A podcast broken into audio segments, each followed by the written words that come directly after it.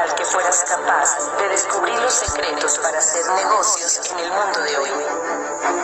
Imagínate conocer lo que saben los ricos acerca del dinero que la clase media nunca llega a entender. Somos una organización que te propone una vida diferente.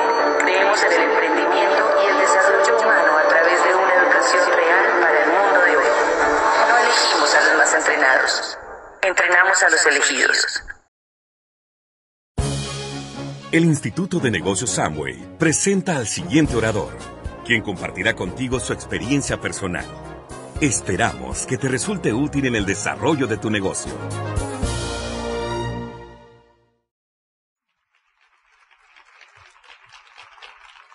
Muchas gracias. Nos sentimos muy felices y muy honrados de, de venir a compartir con ustedes. Nosotros esperamos hoy poderles transmitir un poquito a su corazón lo que este negocio ha significado para nuestra vida, la vida tan maravillosa que hemos podido construir, no solo para nosotros, sino también para nuestra familia.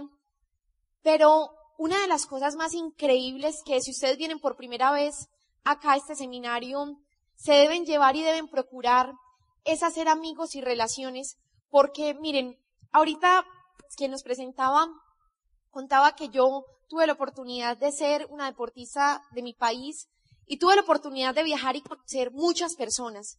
Pero miren, la gente de este negocio es invaluable. Es, son personas demasiado especiales. Nosotros ayer tuvimos un retraso en nuestro vuelo casi de siete horas y cuando llegamos al aeropuerto pensamos que ya no iba a estar nadie y llegamos con el Fútbol Club de León y parecía que nosotros fuéramos más famosos que ellos. Porque porque nos recibieron de una manera tan calurosa y yo llegaba al hotel a mí casi que se me aguaban los ojos y yo decía, amor, es que pues es demasiado mágico. O sea, acá este negocio no, o sea, uno no está persiguiendo una vida normal, es una vida extraordinaria. Pero es algo, uno no hace las cosas porque uno las entienda. Nosotros con esta primera parte no procuramos que ustedes entiendan la técnica, sino que nosotros procuramos que ustedes puedan sentir que acá hay algo para ustedes. Y sobre todo que ustedes puedan sentir que ustedes también son capaces. Porque hay veces cuando uno ve a alguien en su momento de éxito, uno cree que esa persona logró ese éxito de la noche a la mañana o que fue fácil o que siempre fue así. Y realmente, pues fue un proceso o ha sido un proceso muy bonito. Entonces, esperamos hoy poder devolverles un poquito de tanto que ustedes como organización IMAX han hecho por todos nosotros. Y los dejo con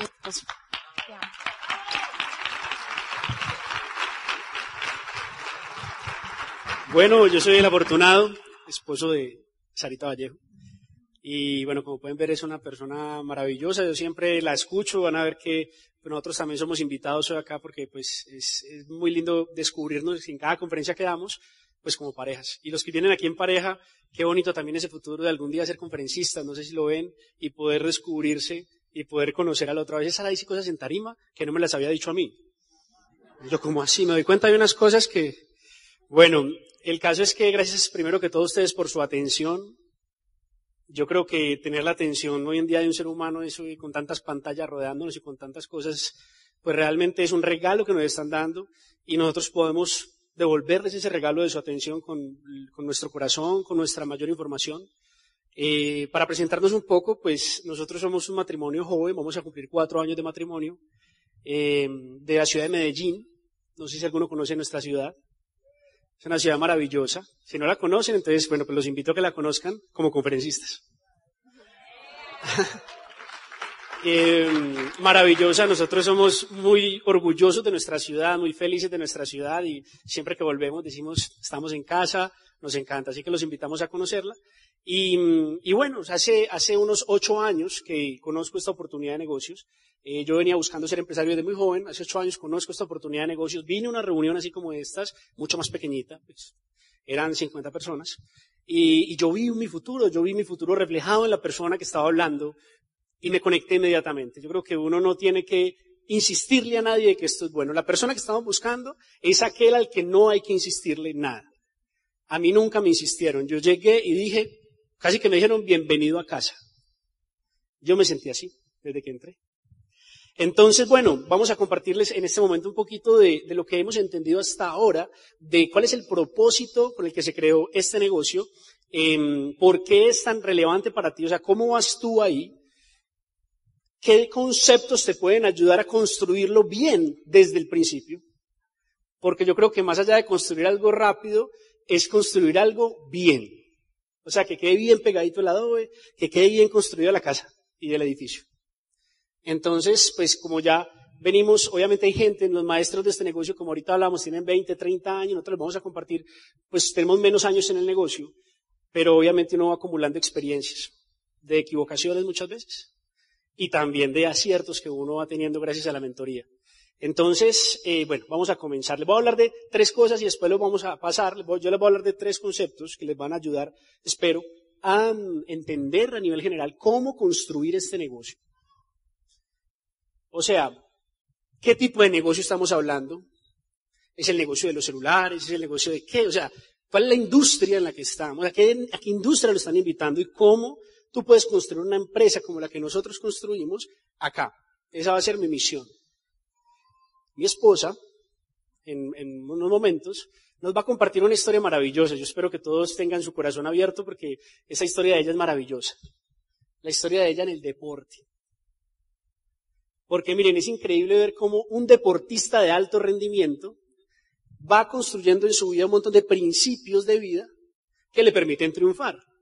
Si tú tomas esos mismos principios y los pones en el mundo empresarial, también triunfas. También triunfas. Y sabes que triunfas en todo en la vida. Debería uno ir a la universidad a aprender principios de éxito empresarial o principios de éxito en la vida. Porque si usted sabe eso, en todo triunfa. Ahorita van a disfrutar mucho ese caso. Entonces vamos a comenzar. Yo les voy a hablar de, bueno, de nuestro negocio. A ver. Primero que todo, Rhys DeVos y Jay Van Andel. Para los que no lo conocen, hagan la investigación, hagan la tarea. Busquen esos nombres en Google, se van, a descubrir que estas personas pues fueron amigos desde muy jóvenes, muy emprendedores, construyeron negocios en Estados Unidos eh, que todos fracasaban y se metían. Eh, pues uno de esos negocios, por ejemplo, fue que ellos sin saber nada de aviación se fueron y se compraron unos aviones porque ellos juraban que todo el mundo el día de mañana iba a alquilar un avión como un taxi. O sea, eran visionarios, muy visionarios. No hemos llegado todavía a ese futuro. Pero ellos decían, entonces, ¿qué empezaron a hacer? Como una compañía de aviación para que la gente se tomara como, mejor dicho, voy a ir en este avión de aquí a mi casa y vuelvo. Ya vengo. Entonces ellos empezaron con ese negocio. Obviamente, pues, no les fue tan bien como esperaban, pero eran emprendedores y yo creo que esa es la definición de emprendedor. El emprendedor no es el que triunfa en todo, sino el que lo intenta, el que se tira, el que, el que va y busca, el que está buscando algo. Pregúntate si tú te sientes emprendedor. Porque yo la verdad creo que todos en el fondo lo somos. Todos en el fondo tenemos una rebeldía interior, que es esa rebeldía buscando nuestro potencial, buscando de lo que realmente somos capaces, buscando no llegar a nuestro último día y decir, hubiera podido hacer más sino esa rebeldía interior de sacar y descubrir nuestro potencial. Todos lo somos en el fondo. Lo que pasa es que obviamente con el tiempo a veces nos vamos pues, apaciguando, mermando y a veces hasta se nos olvida quiénes somos. Pero estamos acá precisamente para recuperar ese espíritu.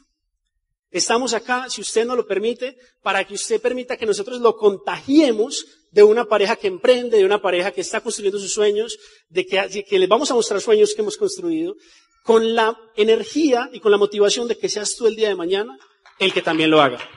Gracias. Entonces, pues Rhys y Jay Van Andel en el, en el año 1959 fundan una empresa de la cual mi esposa y yo somos muy afortunados de, de, de ser socios de ella, llamada Amway Corporation o Amway Mundial, o Amway Global. Esta empresa empieza a crecer sin precedentes, empieza a volverse algo, pues, mucho más allá de lo que ellos pensaban. Es increíble leer la historia de cómo comienza esta empresa. Hoy en día hay libros que dicen el fenómeno de Amway, la idea de Amway. Hay casos de estudio de mercadeo de cómo hace una empresa para tener tres millones de personas construyendo ese negocio. ¿Cuál fue la idea original? ¿Por qué tienen 59 años? Van a cumplir 60 años el año que viene y siguen creciendo. Y entonces empieza uno a descubrir un mundo pues diferente. La idea que ellos tuvieron, ¿cuál fue? Ellos decían, nosotros creemos que en el fondo todo el mundo quiere ser libre. Nosotros creemos que en el fondo Las personas desean tener su propio negocio y ser dueños de su destino y de su futuro. Nosotros creemos que en el fondo el camino para desarrollar el potencial humano es la libre oportunidad, la libre empresa. Pero resulta que muchas personas no emprenden. ¿Por qué razones? ¿Ustedes qué me podrían decir? ¿Por qué las personas no emprenden? A veces tenemos miedo, a veces una de las razones de no emprender es que lo hacemos solos. Cuando vas a emprender eres tú contra el mundo. Entonces dijeron, ¿y qué tal donde la gente pudiera pertenecer a una comunidad empresarial donde fuera apoyado, donde su emprendimiento fuera apoyado, donde pudiera estar rodeado de personas con éxito. También otra, otra razón por la que las personas no emprenden es a veces por un capital. Anteriormente, para tener un negocio se necesitaba más capital. Cada vez a través del Internet y de las tendencias económicas, hoy en día eso no es una excusa. El de ustedes que no hayan aprendido porque no tiene dinero, eso realmente es una excusa de tu mente. Porque tú puedes explorar muchos casos de emprendedores exitosos. Pues aquí hay uno, yo empecé con una tarjeta de crédito, un negocio que mueve muchos millones. Y, yo empecé con una tarjeta de crédito prestada de mi mamá. Y pues como por 300, como por 500 dólares. O sea, hoy hay casos así de personas que han construido su empresa aún sin un gran capital. Entonces, eso también se nos tiene que ir de la mente. Entonces ellos pensaban, listo, pero ¿qué hacemos? ¿Qué hacemos para poder democratizar la libre empresa. Que no sea de pocos esa calidad de vida, que no sea de pocos el ser empresario, que no sea de pocos las oportunidades, sino cómo creamos una oportunidad de negocios que sea para todo el mundo, obviamente, que requiera de principios de éxito, que sea un camino de excelencia, pero que sea una oportunidad para todo el mundo. Que no le pidan hoja de vida, ni el color de la piel, eso no importa. Importa tus sueños y lo que quieras salir adelante. Entonces crearon Amway. ¿Y qué crearon en Amway? Una oportunidad. Nosotros aquí promovemos un éxito real. Y un éxito real es maravilloso. Porque desde el día que tú lo concibes en tu mente, ya comienzas a ser feliz. Así sea el premio, sea lo que tú esperas lograr, darle una casa a tu mamá, salir de las deudas si las tienes. Las situaciones que quieras solucionar, así estén a dos años o a tres años de distancia, no importa, desde que tú sepas que estás en el camino de lograrlas, ya la esperanza entra dentro de ti en gran cantidad y ya no te importa tanto. Entonces ellos dijeron, listo, montemos un negocio que la gente pueda comenzar desde cero. Y empezó Amway. Hay personas cuando uno les habla de Amway que piensan en los productos. Inmediatamente. ¿Les ha pasado de pronto? En Medellín pasa mucho. De que los productos son algo conocidos, el negocio no tanto, pero los productos sí son muy conocidos. Entonces uno le dice Amway y inmediatamente vienen los productos. Ah, sí, eso de unos productos. Pero les voy a decir algo, cuando se inventó Amway, ni siquiera Amway tenía productos. Es decir, ellos después de que crearon la idea, fue que dijeron, ¿y qué vamos a vender? Y eran tan visionarios que dijeron, el primer producto de Amway fue un, limpiador desengrasante ecológico. Un limpiador desengrasante ecológico que anteriormente se llamaba Frisk y hoy se llama LOC. Si ustedes miran ese producto al revés, dice 0001 un producto de hace 59 años, que sigue vigente y sigue uno de los productos más, pues, de los mejores que tenemos realmente. Entonces, bueno, así comienza esta oportunidad. Desde el principio la idea no era que fuera un negocio de ventas, ni que fuera un negocio como de un ingreso adicional solamente, no porque eso esté mal, sino que ese no era el propósito. El propósito, ya se lo dije, el propósito era que la gente pudiera tener su negocio propio, aún sin tener que salir de su trabajo. Otra razón por la que la gente no emprende. ¿Cuál es esa razón? el tiempo. Este, más o menos el pensamiento que cruza, que, que mata el sueño, es este. ¿A qué horas? Usted tiene una idea maravillosa. Inmediatamente la, mente le dice, ¿a qué horas? Si llega incansado, usted a qué hora no tiene tiempo ni para la familia, y empiezan todos esos argumentos a socavar tus sueños, a mermar tu potencial, y entonces qué triste que escribas un libro de por qué no triunfé. ¿No? Ese libro yo creo que no, es un libro feo de leer, sí, es un libro triste. ¿Por qué no triunfe? Hay muchas razones. Y todas son buenísimas. O sea, ese libro, mejor dicho, un tratado de lógica. Pero también no habías podido escribir otro libro. ¿Cómo, a pesar de las situaciones de mi vida, triunfé? Es más, cómo gracias a las situaciones de mi vida, triunfé. Eso tiene que ver con el espíritu humano. Cuando tú escuchas a Rich DeVos y Jay Van que los invito, vean, hasta que usted no se dé la tarea de investigar a estas dos personas, usted no puede decir que sabe que es Amway. Eso sería como pensar que usted sabe que me llamo Daniel, entonces ya me conoce. Investíguelo. Ellos hablaban siempre del espíritu humano, de que tenían que despertar el espíritu de las personas, de que una palabra de poder de un líder era tan poderosa que uno no sabía el daño que le hacía a alguien cuando de pronto le decía algo negativo. Pero que de pronto en un baño, cuando alguien simplemente te da una palmadita en la espalda y te dice, tú eres un ganador, esa palabra podía transformarle la vida a una persona. En esta empresa se cree en el potencial de las personas. En esta empresa se cree que un ser humano de una familia puede transformar su familia completa. En esta empresa buscamos al héroe dentro de cada familia para que cambie su historia. Ahí vamos conociendo un poquito acerca de Amway. Ahora, algunas personas piensan que Amway es pues algo pequeño, ¿no? Ganarse unos tantos dólares, invitar a algunas personas, tener un grupo. Yo conocí este mapa que están viendo ahí hace algunos años. Cuando lo conocí, a mí me dio mucha visión. Ahorita les contaré, mi sueño siempre fue ser empresario. Ese es un mapa de un japonés, un mapa de, su negocio. Hagan de cuenta, cada bolita que hay ahí, cada una de esas bolitas, es un negocio diamante. Entonces, qué maravilloso. ¿Qué hay ahí? Ahí no hay destreza, no hay habilidades matemáticas, ahí no hay que el tipo es muy inteligente. Escúchenlo, se llama Kauro Nakajima. Escúchenlo. Escúchenlo. Y ustedes van a ver una persona que cree en los demás, que cree en las personas, que creen en el espíritu humano, que le dice a la gente, tú también puedes, tú puedes ser mejor que yo, tú puedes ser mejor conferencista que yo, tú puedes llegar más lejos. Esa es esa persona.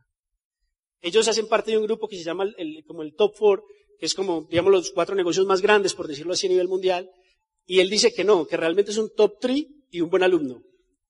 Entonces, estamos hablando de personas con humildad y completamente millonarios. Él sale en esas, en esos canales de, ¿cómo se llama, amor? Travel al límite. En esas casas de millonarios. Un día salió la casa de él. Se quedó, miremos la casa de este japonés que vende producticos. Una casa que sale por televisión y todo, o sea, impresionante. Entonces hay que, hay que entender que los negocios no son buenos ni malos, depende de la visión del que los haga. O sea, uno tiene que entender que los negocios son para todo el mundo, no solamente son para ti. Así que no se trata ni siquiera de lo que ves para ti, de lo que ves para, también para los demás. Ok, entonces, ¿qué vemos acá? Eso, ¿ustedes creen que él tiene que estar muy preocupado ahí por si se vendió, si no vendió, si le compraron la crema dental? Lo que les quiero decir es que ya él ahí tiene un sistema. Y yo les vengo a hablar de eso porque ese es el norte de nuestro negocio, construir un sistema. Los sistemas es realmente lo que nos van a dar libertad. Los cuatro fundamentos de Amway son libertad, familia, esperanza y recompensa. Libertad, familia, esperanza y recompensa. Cuando te inviten a Michigan a conocer las plantas de Amway, los verás grabados en piedra. Libertad, familia, esperanza y recompensa. Libertad. Si es cierto que este negocio nos da libertad, entonces no solamente lo creamos, entendámoslo. ¿Cómo nos da libertad el negocio de Amway? Nos da libertad siempre y cuando construyamos un sistema. Si no construimos un sistema, no nos da libertad. Es decir, ya me pueden dar un Ferrari, pero si yo no sé manejarlo, ¿para qué me sirve? Entonces, ¿qué pasa? Que Amway es un vehículo maravilloso que te puede llevar a tu libertad, pero si no aprendes a manejarlo, no te lleva. Porque el que lo va a manejar eres tú. Por eso es tan importante que estén aquí. Por eso es tan importante la capacitación y la educación. Y por eso es tan importante que tengas una actitud de alumno, porque el alumno se deja guiar. El alumno se deja guiar. Y si tú tienes actitud de alumno, pues vas a aprender a hacer sistemas. Ahora, dígame en un sistema, de pronto, por ejemplo, el sistema ecológico, un ecosistema. Un ecosistema. ¿Qué característica tiene un ecosistema? Digamos que una montaña un bosque templado. Tiene tigrillos, tiene aves bonitas, tiene pumas, tiene árboles, gracias amor, tiene árboles, tiene ríos, listo, allá está ese ecosistema. Si yo me volteo, los ríos, los ríos dejan de fluir, los árboles se caen y los tigres se mueren. No. O sea que el sistema funciona, tiene una entropía, funciona sin mí. Tú que has construido que funcione sin ti. Lo que has aprendido en la universidad te orienta a construir algo que funcione sin ti o te orienta a ser tú el que trabajes toda la vida. Yo me di cuenta cuando estaba estudiando que me estaban entrenando para ser yo el que produciera dinero. En comentarios como, el día que trabajen en Google, el día que trabajen en Facebook. Pues yo sé que es algo bonito y aspiracional, pero yo me di cuenta que no me estaban diciendo, el día que seas libre, sino el día que trabajes en. Por eso es tan importante entender este concepto de sistema y tener humildad para entender que no hemos sido educados para que esto lo entendamos tan rápido. No hemos sido educados para entender rápidamente que uno puede ser dueño de sistemas. Y menos con este negocio que uno empieza con 20 dólares. Pues, ¿con cuánto, cuánto vale un kit aquí? Mil pesos. Mil pesos. O sea, este negocio se comienza con mil pesos. Pues, 40 dólares. O sea, ¿usted cómo va a creer que usted va a ser libre con 40 dólares? Hay que ser muy inocente. Porque esa fue la idea de Amway. Esa fue la idea de Amway. Entonces, a ver, pensemos que es un sistema. Yo lo que tengo que conectar es un sistema de personas que consuman productos. Todos aquí consumimos productos, ¿cierto? Lo vamos a seguir haciendo. Así entremos o no entremos a este negocio. ¿Por qué no mejor adentro y no afuera? ¿Por qué no mejor en un lugar donde te puedes ganar un viaje para Disney con tu familia? ¿Por qué no mejor en un lugar donde tienes la expectativa de ser libre en algún momento? Y sobre todo, para mí el mayor argumento, ¿por qué no en un lugar donde tus hijos se van a relacionar con estas personas? Donde tú te vas a relacionar con matrimonios exitosos, te vas a relacionar con personas de principios y valores. O sea, si en algún momento uno tiene que hacer parte de una comunidad, exploren esta, para que vean las personas que hay acá. En fin, entonces el sistema, uno tiene que entender que uno tiene que conectar personas para que así sea consuman o algunos recomienden también productos. Y en la medida en que ese sistema funcione sin mí, yo tengo libertad. Si yo tengo que llamar a motivar a alguien, ya no tengo libertad. Ahora, ¿a qué conectamos el sistema? Pensemos que es una neurona. Entonces yo traigo a alguien, por ejemplo, invité a alguien nuevo a este evento. Entonces, ¿por qué? Porque es amigo mío, yo le conté, la persona viene, haz de cuenta que es una neurona que viene solita y yo soy como la única conexión que él tiene ahí. Una neurona así como toda. Entonces él está así, o sea, él está flojito. Él quiere creer, él descubre que este negocio es maravilloso. Pero resulta que estamos más entrenados para no creer que para creer. Estamos más entrenados para ser escépticos con respecto a todo. El otro día, una persona que estaba arrancando en el negocio, eh, pues le di el plan. Entonces él estaba todo emocionado. Y yo le propuse algo. Le dije, llegue a la casa ahorita y no vaya a decir que usted quiere entrar al negocio de Amway. Diga que usted va a montar una panadería. Y mañana me cuenta qué le dice. Adivine qué le dijeron. Dijeron, no, ¿cómo se va a hacer eso? Vea que su tío se quebró con eso, vea que los panes ya son, no, eso ya no es el negocio, eso era antes, ta, ta, ta, ta, ta, ta, ta, ta. Y yo, listo, ahora vuelva y diga que va a ser el negocio de Amway, a ver qué le dice. Lo mismo. Es decir, uno está, de alguna manera, uno está de alguna manera predispuesto para no tener esa actitud de aprendizaje y para uno irse. O sea, uno lo traen como una neuronita, pero yo apenas llegué a mi casa después de esa reunión, mi tía me hizo un comentario sobre Amway que me puso a mí a tambalear. Casi, casi no encuentro a mi esposa. A veces por un poco centímetro nos perdemos un destino maravilloso. A veces por el comentario de una persona. Porque somos neuronitas así. Pero es esa neuronita, además de traerla acá, pues te haces amigo de ella. Además se la presentas a tu equipo. Además la conectas con audios de personas. Nosotros tenemos conferencias, sus diamantes aquí tienen conferencias, hay conferencias en Internet que te van a inspirar a un nivel impresionante, te conectas a esas conferencias, lo conectas a más eventos, lo conectas al grupo de WhatsApp, si tienes un grupo de WhatsApp, lo conectas a un lugar de trabajo donde tú trabajes, lo conectas al PEC, al, al libro, un libro mensual, esa persona queda como una neurona bien pegada. Y puede llegar el día donde tú por alguna razón estés enfermo y no puedas venir. Y él te llama y te diga, ¿por qué no vino? Es decir, la neurona que pegaste está más pegada que tú. Si tú aprendes a crear un sistema. Si aprendes a pegar un bombillito, serás capaz de pegar mil bombillitos.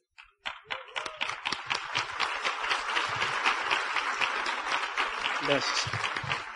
Ahora, ¿cómo logramos nosotros influir a las personas para que realmente vean este negocio?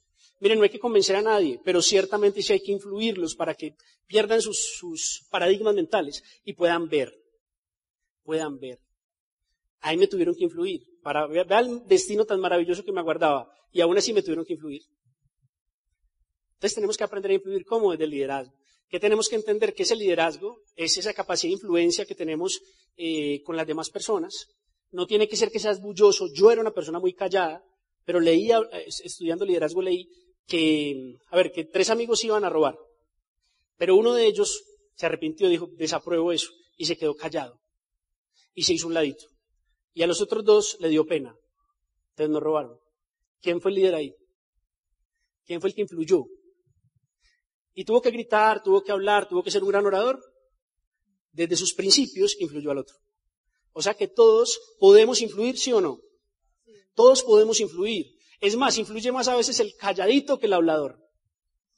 A veces influye más, porque se nota más. Como que si él va a decir algo es porque es muy inteligente. Se va a decir algo maravilloso. Entonces, primero, todos tenemos esa influencia, es natural.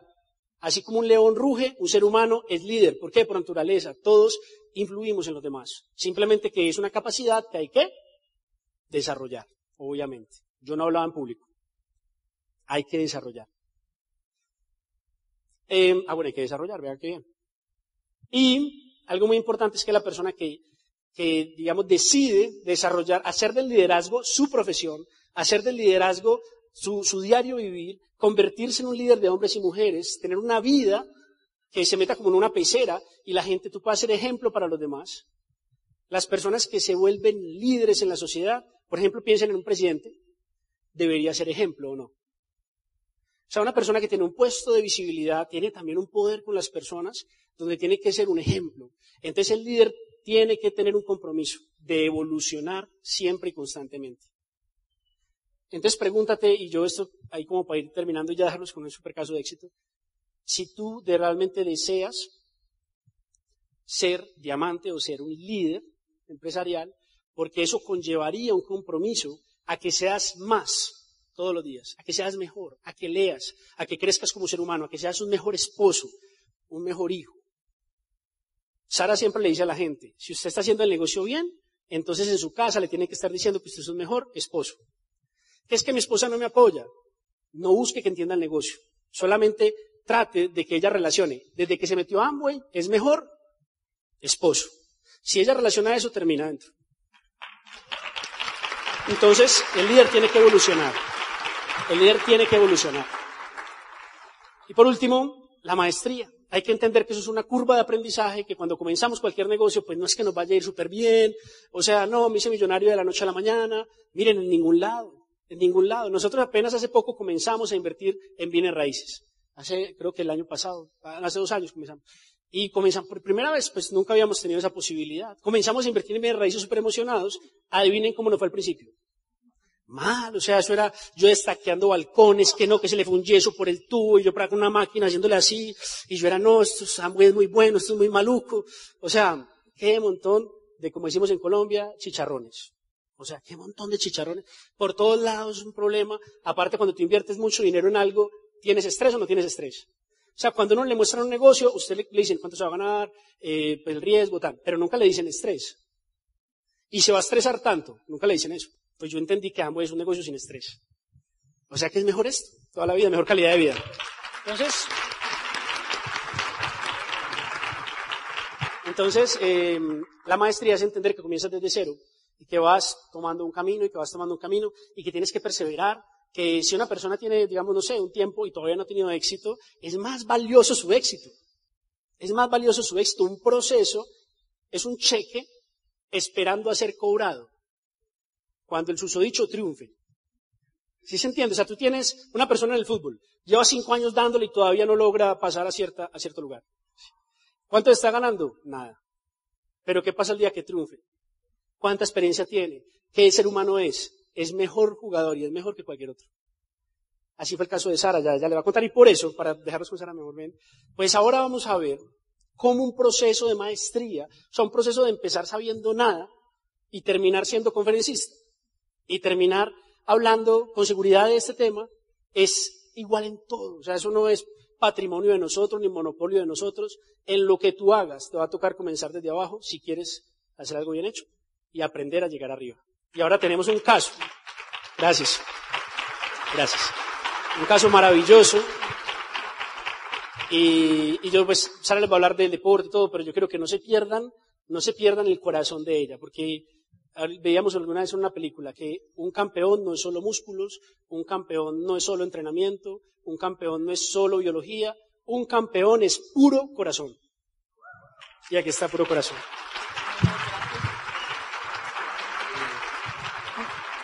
Gracias, amor. Bueno, amigos, miren, muchas veces uno, cuando está viviendo ciertas cosas en la vida, uno no entiende por qué esas cosas están pasando. Muchas veces estás de pronto viviendo una situación económica difícil o estás pasando por un problema de salud y uno no entiende lo que está sucediendo y uno se pregunta por qué eso me pasa a mí. Resulta que una vez leyendo, eh, grabé en mi corazón una frase de Steve Jobs que decía que los puntos solo se podían unir hacia atrás, que cuando tú tratabas de conectar los puntos hacia adelante tú tenías que confiar. ¿Qué quiere decir eso? Que de pronto tú no entiendes hoy por qué estás acá y para a ti se te dificulta ver al futuro qué conexión tienen muchos hechos que han pasado en tu vida con el hecho de que estés hoy sentado acá.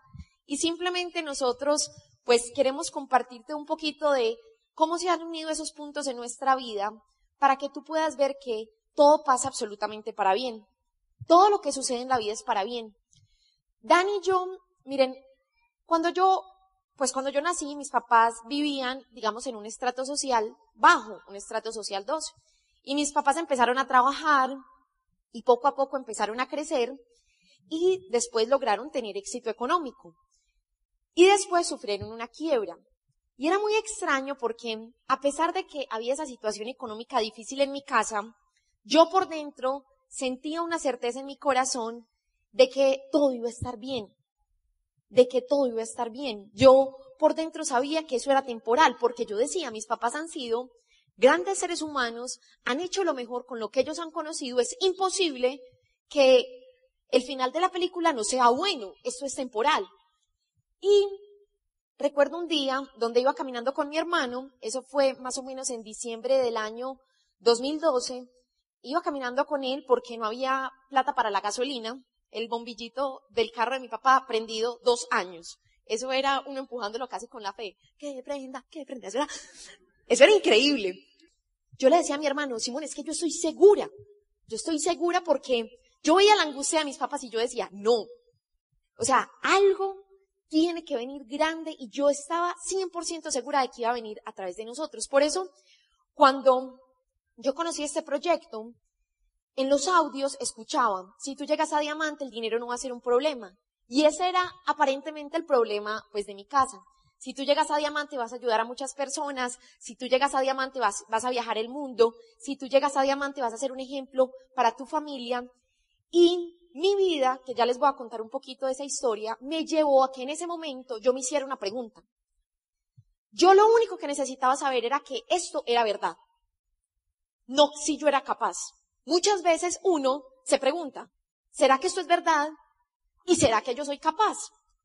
Pero la historia de mi vida que ya les voy a contar me llevaba a mí a preguntarme únicamente si esto era verdad. Porque yo sabía que si esto era verdad, yo era capaz de hacerlo.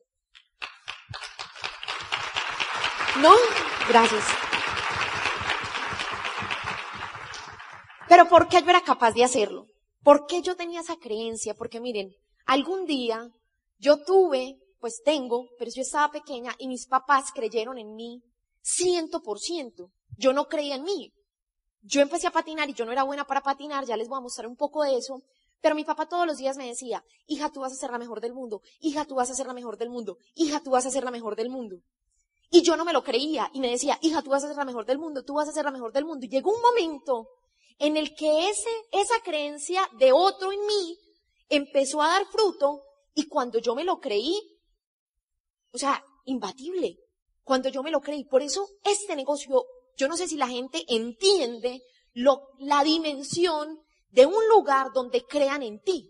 O sea, yo hay veces veo a la gente y yo digo, ¿dónde afuera creen tanto en una persona como en este proyecto? Por eso uno tiene que tener paciencia. La paciencia es una virtud del ganador.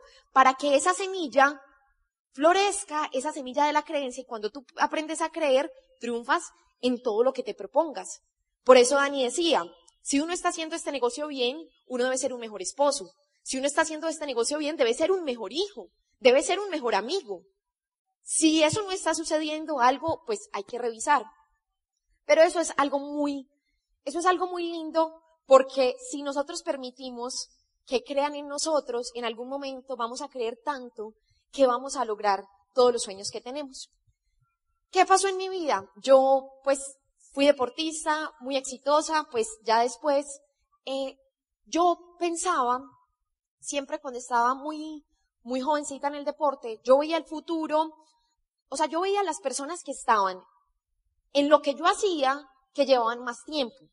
Entonces veía que muchos deportistas creían que el talento les iba a durar toda la vida. Entonces, en una etapa de su vida tenían la gloria o tenían el sueño, pero lastimosamente terminaban, y cuando terminaban, terminaban gordos, pobres, tristes. Y yo no quería eso. No todos, pero muchos.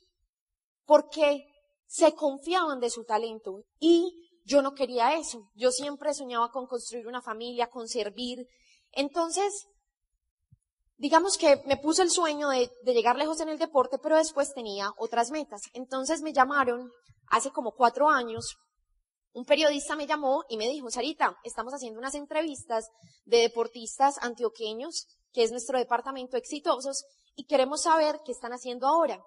Entonces yo estaba en el teléfono y yo le dije, Amway. Y yo escuché un silencio. Y él me dijo, Amway.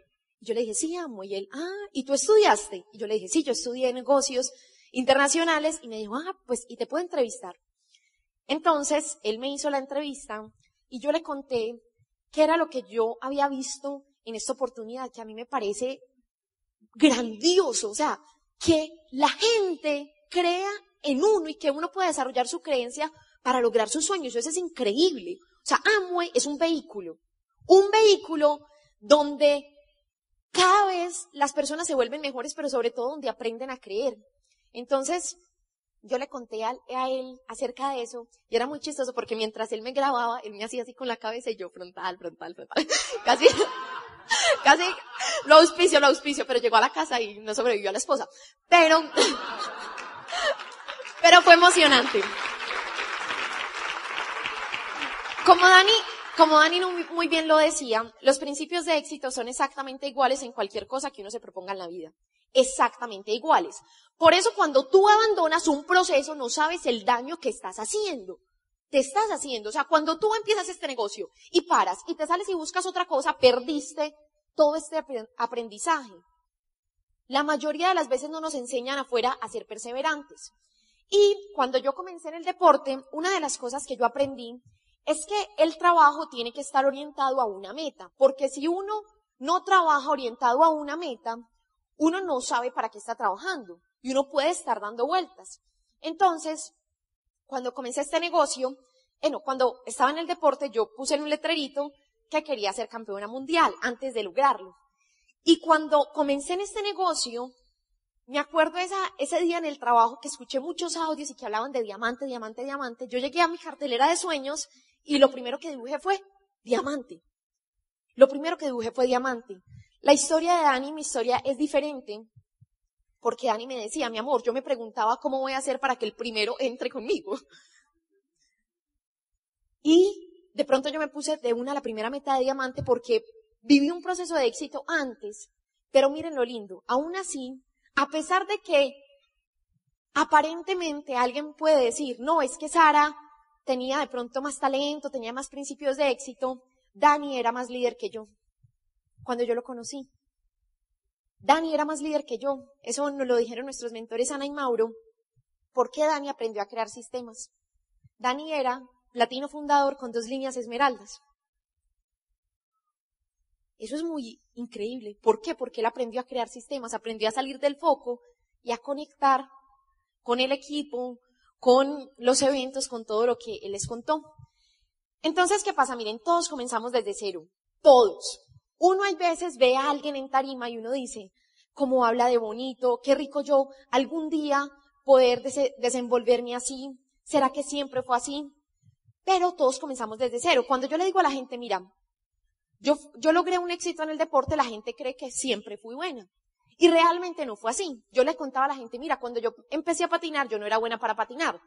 Pero yo veía en los ojos de las personas que no me creían. O sea, como que me decían, sí, pero tampoco tan mala. Yo les decía, es que yo era muy mala. Y me decían, tampoco Saris. Y me puse a buscar videos en VH. Y este video a mí me sorprende porque yo cada vez que veo este video, yo me pregunto, ¿cómo hacía mi papá para creer en mí?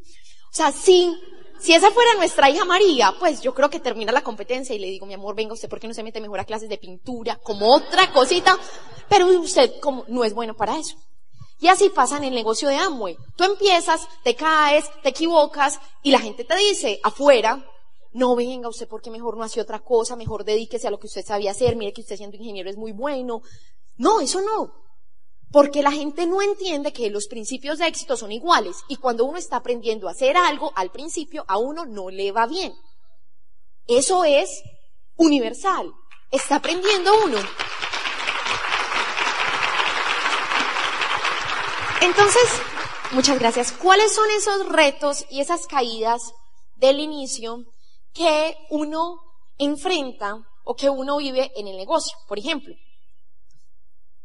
Miedo. Bueno, lo primero, oposición de los más cercanos. Si a usted le está pasando esto, usted va bien. Su mente le va a decir que va mal, pero su mente no sabe de principios de éxito todavía. Si le está pasando esto, usted va a decir, voy bien. Oposición de los más cercanos. Eso es una señal, un lenguaje del éxito que te está diciendo, vas bien. Uno hay veces no lo sabe interpretar. Cuando yo comencé este negocio, yo en mi casa nunca había tenido un problema, eh, pero mi mamá no estaba muy convencida de que yo hiciera este proyecto porque ella visualizaba en mí una ejecutiva exitosa, pero la imagen mental que ella tenía de Amway no era, no era una imagen mental del mapa que mostró ahora Dani de Kaoru Nakajima, sino que ella veía simplemente una venta de productos. Entonces, cuando comencé el negocio, yo llegué a mi casa con una sonrisa muy sospechosa y mi mamá, ah, bueno, ¿cómo así? Porque ella no conocía a una persona que no había hecho este negocio en grande, entonces pensaba que iba a pasar exactamente lo mismo. Entonces fue muy chistoso porque ella todos los días en el desayuno, todos los días, todos los días, una hora me decía, ¿por qué no hacer este negocio? Lloraba todas las noches. Todas las noches lloraba. Mi papá por la mañana iba, hija, ¿qué hago con la mamá? Y yo, papi, yo no sé. También había escuchado en los audios que enfrentarse no era algo inteligente, que uno tenía que ser sabio y que uno tenía que respetar. Entonces yo respetaba a mi mamá, pero no le hacía caso. Entonces, un día, mire, un día me estaba arreglando las uñas. Fanny estaba en la casa arreglándome las uñas y me dice, Sarita, su mamá está muy preocupada. Y yo, Fanny, ¿por qué?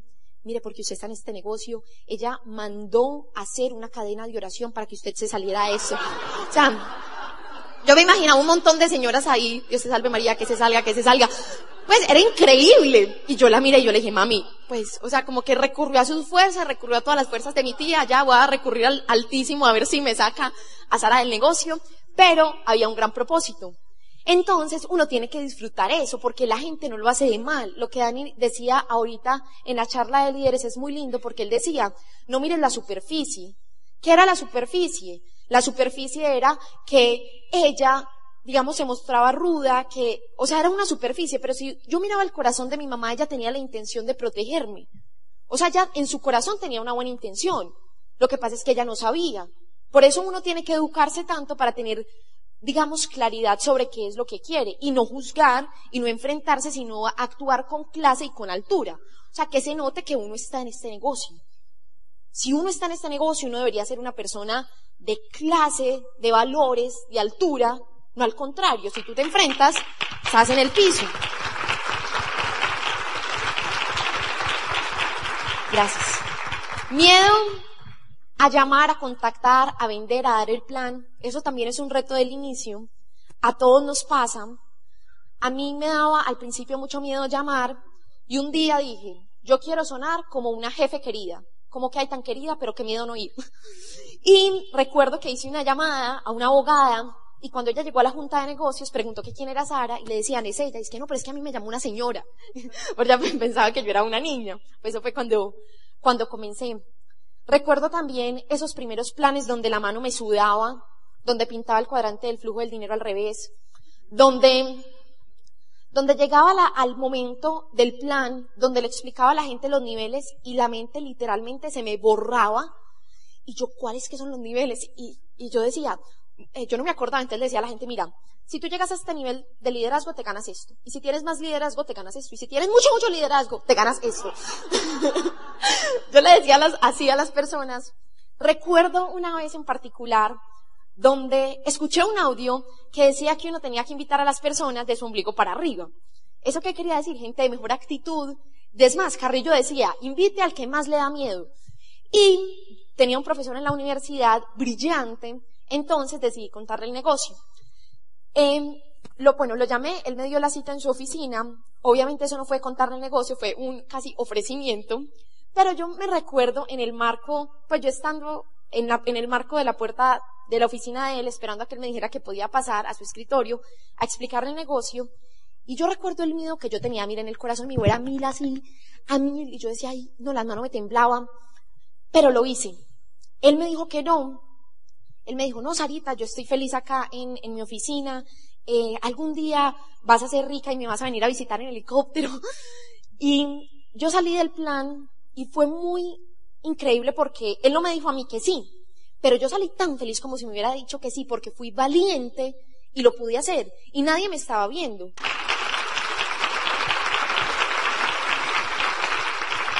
Entonces, esto es muy bello, miren, ¿saben por qué esto es tan bello? Porque cuando uno sea embajador corona, lo que más uno va a recordar con amor es esto. Yo recuerdo cuando a mí me da un miedo, pero lo hice, eso es lo más lindo de todo. No que las cosas fueron fáciles. Absolutamente todo el mundo, pienso yo, en algún momento le dio miedo hacer algo, pero uno se enfrentó. Uno se enfrentó. Y otro reto es cuando otros abandonan. Tú tienes que saber que esto va a pasar.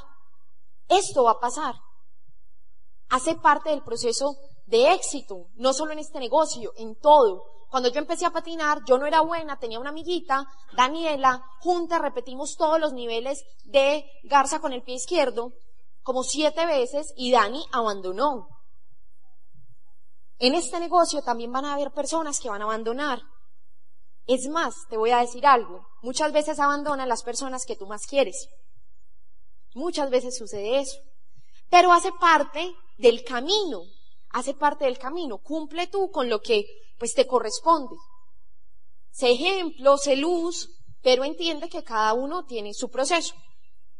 Y viví unas enseñanzas que traté de dejar guardadas en mi corazón para que nunca se me olvidaran. Hay veces uno no está atento en la vida y a uno le dicen cosas, pero estas enseñanzas quedaron grabadas en mi corazón y traté de aplicarlas a todo en la vida. Una de esas fue cuando tenía más o menos ocho años. A mí me daba mucho miedo coger las curvas. No sé si conocen una pista de patinaje, pero tiene peralte. ¿Han visto? Y cuando yo iba a coger una curva, antes de entrar a una curva, yo frenaba así con el patín y la cogía porque me daba miedo caerme. Entonces mi entrenador a los ocho años me llama y me dice, Sarita, ¿por qué frenas antes de coger la curva? Entonces yo le dije, lo que pasa es que me da miedo caerme. Entonces él me mira y me dice, pero ¿de qué te da miedo caerte si del piso no pasas? Entonces yo lo miré. Y yo, pues sí, es verdad, del piso no paso. Y en este negocio, Dani y yo pensábamos, ¿por qué te da miedo si te dicen que no? Si te dicen que no, no pasa nada. Si a uno le dicen que no, no pasa nada. Si a uno le dicen que no, literalmente no pasa nada. Hagan una regla matemática. 35 personas dividido un millón de personas, 0,0035%. O sea que tenemos a nuestro favor que así el 99.991% diga que no, tenemos, o sea, nos va a ir bien. ¿Sí me entienden? O sea, es un problema mental cuando uno no, cuando, gracias. Cuando uno cree que 50 personas es mucho, literalmente es un problema mental. O sea, es una cuestión de visión. porque eso no es nada para la cantidad de gente que hay afuera que está soñando. Otra enseñanza muy grande que tuve fue cuando ya estaba más o menos en la adolescencia, tenía como 14 años, y yo estaba entrenándome para competir en mi primer mundial. Yo nunca había ido a un mundial, pero entrenaba con campeonas del mundo. Es como usted en este negocio, debe procurar estar cerca de las personas que triunfan y de las personas que tienen éxito. Porque si uno está cerca de esas personas, pues algo a uno se le pega. Y yo entrenaba con Jennifer Caicedo, que ella era una supercampeona mundial. Ella tenía 10 años más que yo. Yo tenía 14 años, era una morena, con unas piernas gigantes, una persona maravillosa, y yo entrenaba con ella. Entonces un día mi entrenador me llama y me dice, Sarita, ven por favor, eh, quiero preguntarte algo. Entonces yo fui y me dijo, Sarita, ¿cómo vas en el gimnasio? Porque aparte de uno entrenar patinaje, también tenía que entrenar gimnasio, pesas y también tenía que entrenar ciclismo para expandir la capacidad eh, del corazón. Entonces, eh, yo le dije, no, voy muy bien en el gimnasio, a mí me gusta mucho hacer sentadilla, tijera, todas las piernas de brazo, en las pesas de brazo. Y me dijo mi entrenador, ¿y cómo vas con las, perdón, todas las pesas de pierna? Y me dijo, ¿y cómo vas con las pesas de brazo? Entonces yo le dije a él, y yo no, no, yo eso no lo estoy haciendo porque yo no me quiero volver así como toda musculosa. ¿Cómo así? Yo no me quiero volver así como toda musculosa. Entonces mi entrenador muy sabiamente llamó a Jennifer y le dijo, Jennifer, ven por favor. Jennifer, haga así. Y Jennifer hizo así. Miren, le salió severo huevito. Eso era un músculo. O sea, un, ¿cómo se llama? Bíceps. Un bíceps. O sea, es un huevito, una cosa increíble. Yo me acuerdo que yo lo vi y yo como que, ¿oh? Me quedé así con la mandíbula casi pues en el piso. Y mi entrenador me mira y me dice, ¿usted quiere ser modelito o campeona mundial? Yo tenía 14 años.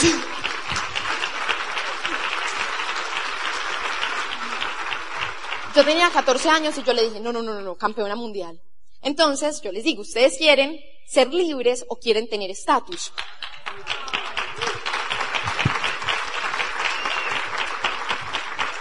Porque muchas veces uno no entiende que para uno obtener algo uno tiene que renunciar a algo. Uno eso no lo entiende y eso es un principio de éxito.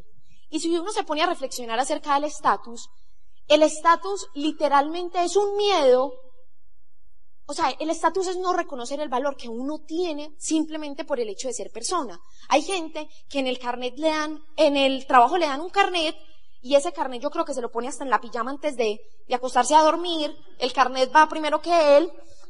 Y yo le, pues, o sea, gerente, papá de tiempo completo, ¿qué vale más? Porque hay veces pesa más la opinión que otros tienen de uno.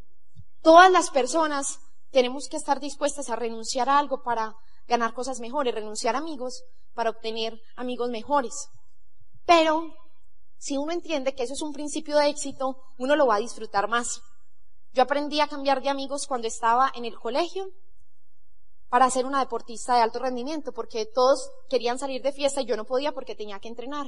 Y después cuando estaba en el deporte también cambié de amigos para hacer este negocio, porque mis amigos querían utilizar su juventud para simplemente disfrutar, pero yo la quería utilizar para sembrar. Entonces la segunda vez no me dolió tanto. Entendí que era normal. Y cuando nos casamos también cambiamos de amigos para parejas que estuvieran casadas. Y cuando tenemos hijos, pues ya cambiamos de amigos a parejas que tienen hijos. Ya es natural.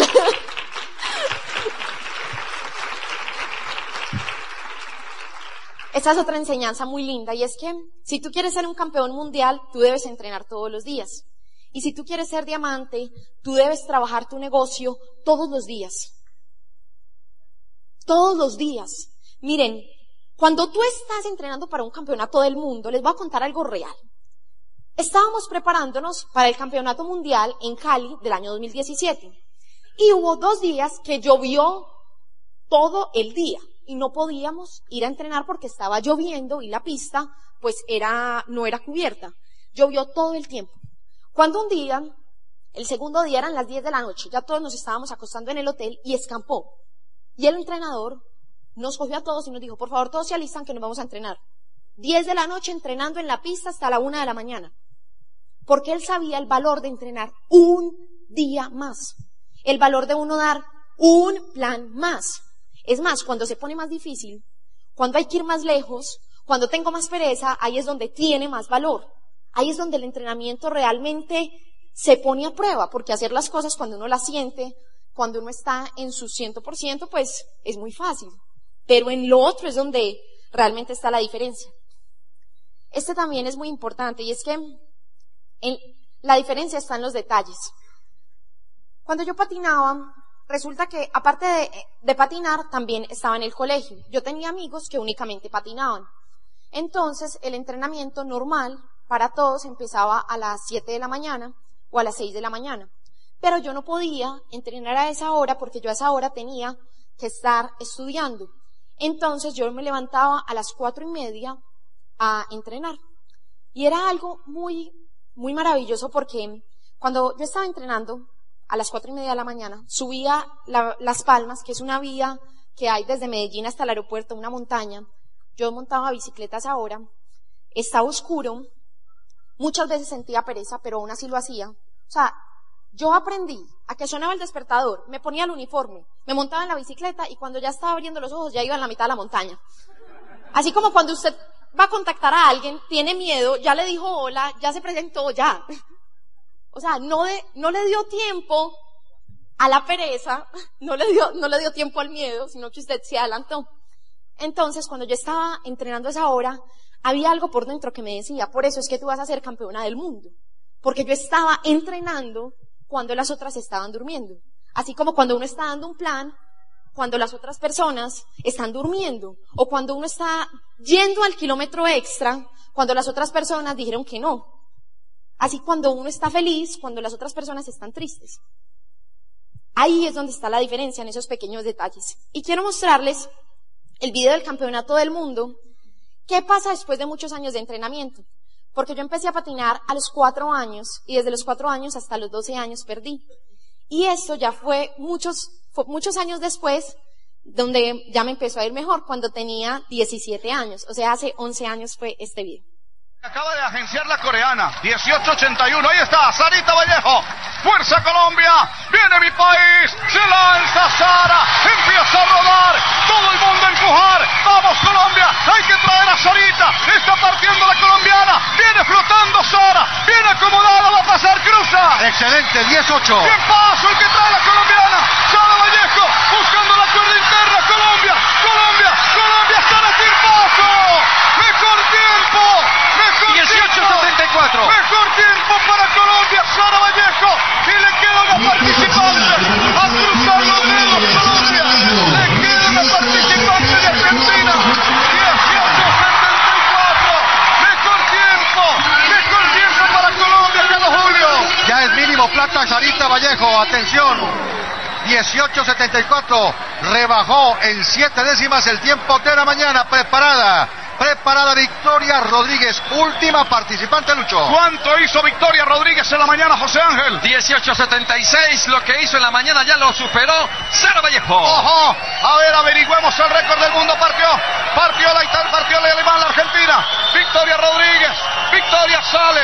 Esta es la única que le puede quitar el oro a Colombia. El 18.33 es el récord del mundo. 18.33 es el récord. 11.01. Viene el oro. Viene, viene el oro para Colombia. Estoy viendo el oro de Colombia. Sí. Lo estoy viendo Sí. el oro. Sí. Estoy viendo el Uy, oro. uy, uy, uy, Sí. uy, uy. A ver, a ver, a ver, Sí, sí, Sí, Colombia. dos. Uy. Oro. Igualdad. Habrá que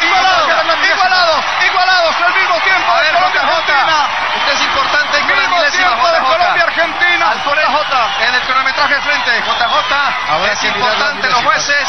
Hay empate. A ver qué dicen las milésimas. A ver qué va a pasar. Sí, señor. Habrá que mirar.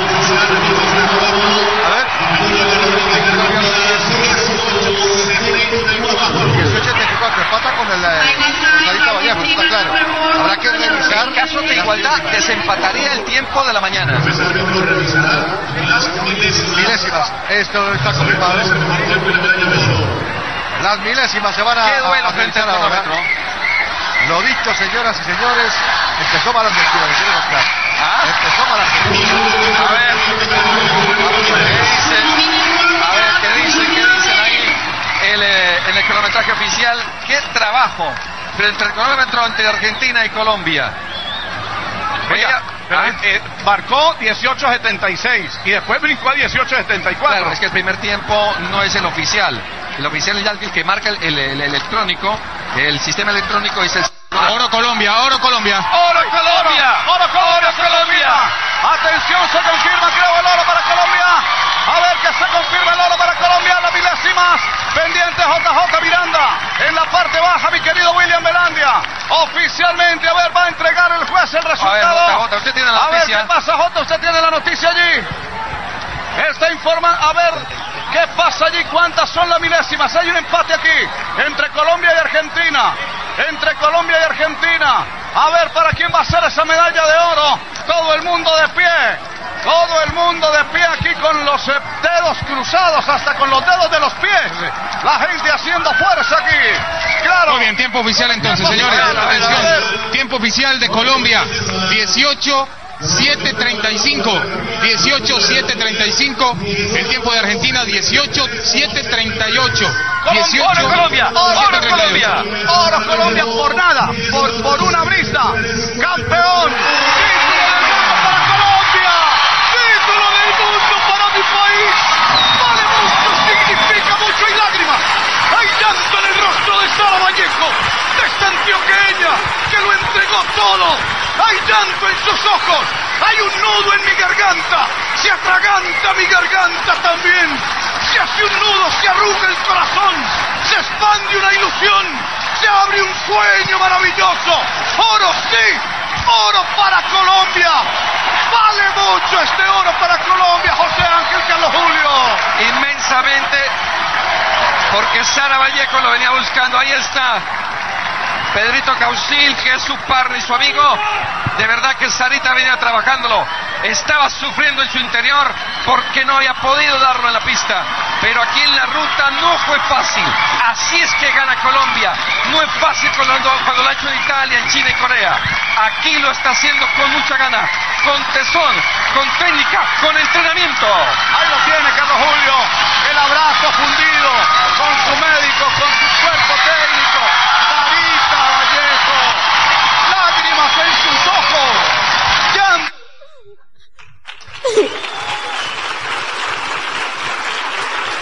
Muchas gracias.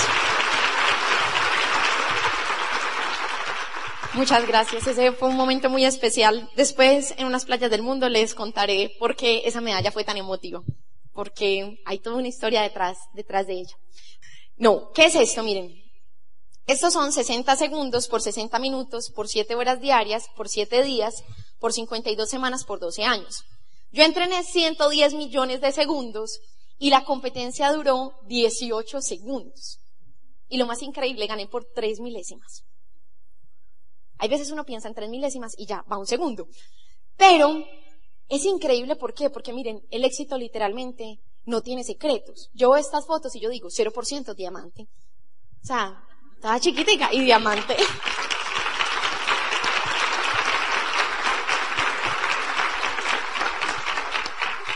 Perdí desde los 4 hasta los 12 años. Y todos esos años, 8 años, mi papá creyendo en mí. Es como usted 8 años escuchando audios. Obviamente no va a ser tanto tiempo. Pero un montón de tiempo desarrollando la creencia para que en algún momento yo me la creyera. Y cuando me la creí, pues todo absolutamente empezó a cambiar. Pero lo más importante de todo, ¿por qué gané la carrera? ¿Por qué gané la carrera? Porque usted puede pensar que yo gané esa carrera porque entrenaba más, porque madrugaba un poco más, porque fui más perseverante, tuve más disciplina, y todo eso es importante, pero realmente yo no gané la carrera por eso. Yo gané la carrera porque cuando yo estaba, antes de salir, digamos, para esa carrera, era el momento más importante de mi vida hasta ese momento. Toda mi vida entrenando para esa carrera, absolutamente toda mi vida. Yo fui donde mi entrenador y yo lo miré a los ojos y yo le dije, lo miré a él y le dije, con mi mirada, que me dijera algo. Algo lo más importante para mí, lo más útil que yo podía guardar en mi corazón para esos 18 segundos que iba a correr. Entonces cuando yo fui donde él y yo lo miré, él únicamente me dijo una frase. Él me dijo, Sara, pegada a la raya. Y me miraba así fijamente y me decía, pegada a la raya. Cuando yo me paré en la línea de partida, En ese momento, todo a mi alrededor se puso en silencio. Yo no escuchaba al público gritar Colombia, Colombia. Yo no escuchaba nada. Como en las películas cuando el basquetbolista va a lanzar, que se pone la tribuna en silencio. Así se puso mi mente, eso es verdad. Así se puso mi mente. Y yo salí a esa carrera y yo, miren, se los juro, yo lo único que pensaba era pegar la raya, pegar la raya, pegar la raya, pegar la raya. Era lo único que yo pensaba. Pegar la raya, pegar la raya, pegar la raya. Muchas gracias.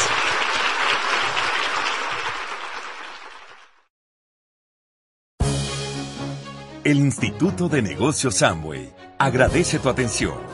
Esperamos que esta presentación te ayude a lograr el éxito que soñaste.